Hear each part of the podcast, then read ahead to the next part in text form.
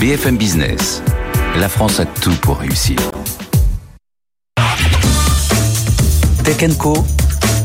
Le grand live du numérique avec François Sorel. J'accueille sur le plateau de Tech Co maintenant Alexandre Sabounjian. Bonsoir Alexandre. Bonsoir. Euh, vous êtes donc le patron de Winamp qui appartient au groupe Lama Group. Euh, Winamp, qui est euh, un lecteur MP3 que, euh, je disais tout à l'heure, les plus anciens d'entre nous connaissent. Nos premiers émois musicaux euh, sous Windows 95, on les a connus, eh bien, sous Winamp. Hein. Voilà, un lecteur MP3 qui était très sympa, qu'on pouvait customiser. En plus, on pouvait changer l'apparence de Winamp. On est en 1997-98. Hein. En plus, c'était le début du MP3.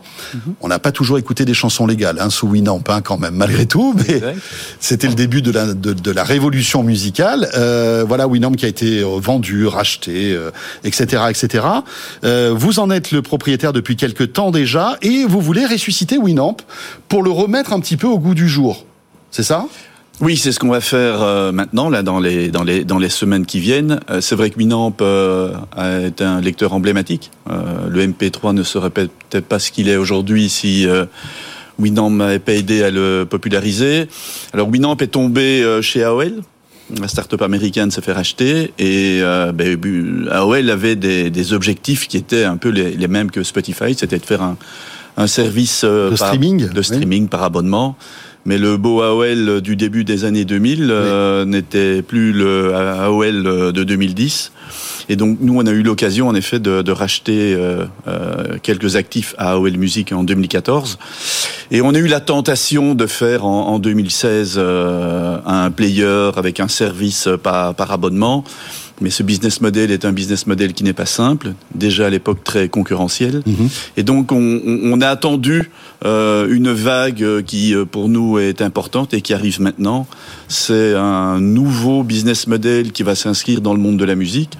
C'est créer du revenu entre l'artiste et son fan directement. Oui, euh, parce qu'aujourd'hui, euh, enfin, on le sait, hein, le, le modèle économique du streaming, alors c'est mieux que rien. On n'est pas en train de cracher dessus. Mmh. Ça, ça, ça, a quasiment tué le piratage, hein, les, les, Spotify, les Amazon Music, etc., les Apple Music.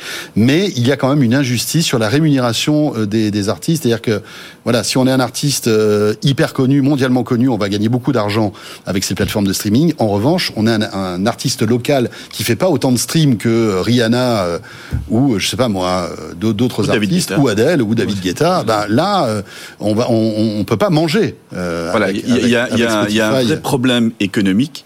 Euh, qui touche 99% des artistes qui sont sur sur ces plateformes, puisque en même temps, la production euh, n'est plus comparable à celle d'il y a 20 ans. Les outils de production facilitent la production. Il y a plein d'artistes nouveaux qui arrivent avec un volume de production. Mhm. Et donc aujourd'hui, en effet, le streaming de notre point de vue, est une partie de la solution. Alors, euh, il faut dire merci à Spotify, il faut dire merci à Deezer, il faut dire merci euh, à Apple parce qu'ils ont transformé l'industrie d'une d'une industrie analogique vers une industrie euh, digitale. Mais euh, aujourd'hui, en effet, il faut, il faut trouver avec le digital d'autres chemins de monétisation qui vont être des, des, des, revenus complémentaires et qui peuvent parfois devenir le premier revenu d'un artiste, puisque, euh, vous l'avez souligné, David Guetta, lorsqu'il sort un morceau, il s'adresse au monde. Un artiste francophone, il s'adresse à 75 millions de francophones et parfois, c'est pas suffisant pour avoir une juste rémunération. Alors justement, comment euh, voulez-vous un peu révolutionner la rémunération des artistes mhm. avec votre concept? Alors, euh, je m'abonne, je m'abonnerai en fait. Ça, ça, serait un service gratuit, oui non dans, dans, dans, la, alors pour pour l'utilisateur, le service sera toujours gratuit. On est un player. Euh, il y a un nouveau player qui va venir et qui va permettre d'avoir une expérience sur toutes les plateformes parce qu'aujourd'hui on est enfermé dans le monde Windows. donc il va pouvoir tout lire. vous allez même pouvoir connecter votre service d'abonnement à Winamp. le but c'est de devenir un peu le, le player euh, universel. Mais d'un autre côté, pour qu'un player puisse avoir une activité économique, il faut avoir d'autres services. Il faut avoir euh, une plateforme. Et cette plateforme, en fait, elle est dédiée aux artistes. Et ces artistes vont pouvoir créer leur propre abonnement. Euh, toute la littérature du monde de la musique tend vers cela.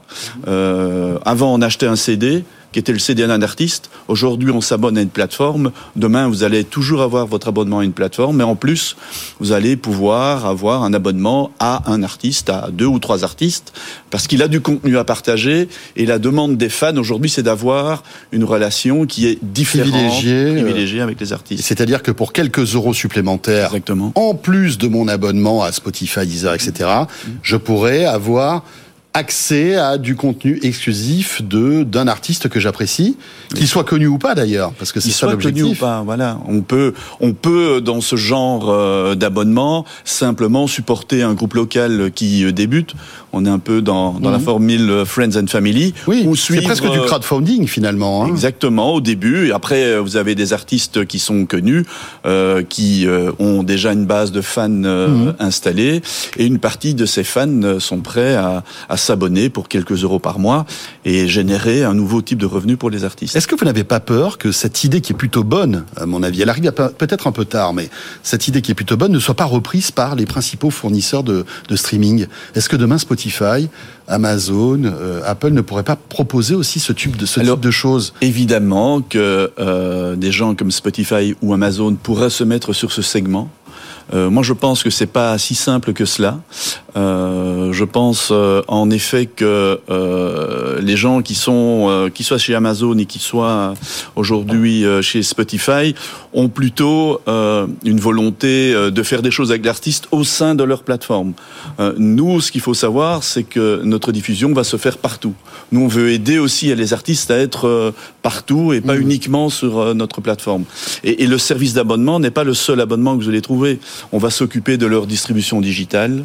On va gérer leurs droits d'auteur, compositeurs et éditeurs parce qu'on a une filiale mhm. euh, qui est une IME, euh, qui est une société qui euh, a reçu l'autorisation du gouvernement pour concurrencer notamment la SACEM. Donc notre notre offre de services sera bien plus globale et donc des gens comme Spotify, Amazon ou, Apple ont peut-être difficile à arriver sur l'ensemble de ces services. Quand est-ce que ce service sera lancé Alors, On lance la plateforme le, le 15 mars pour pour les artistes et on l'ouvre au public donc aux fans, euh, juste un mois plus tard. Eh bien, on va tester tout cela avec plaisir. Merci beaucoup, Alexandre Saboudjian. Euh, donc de Winamp. Merci. Merci à vous.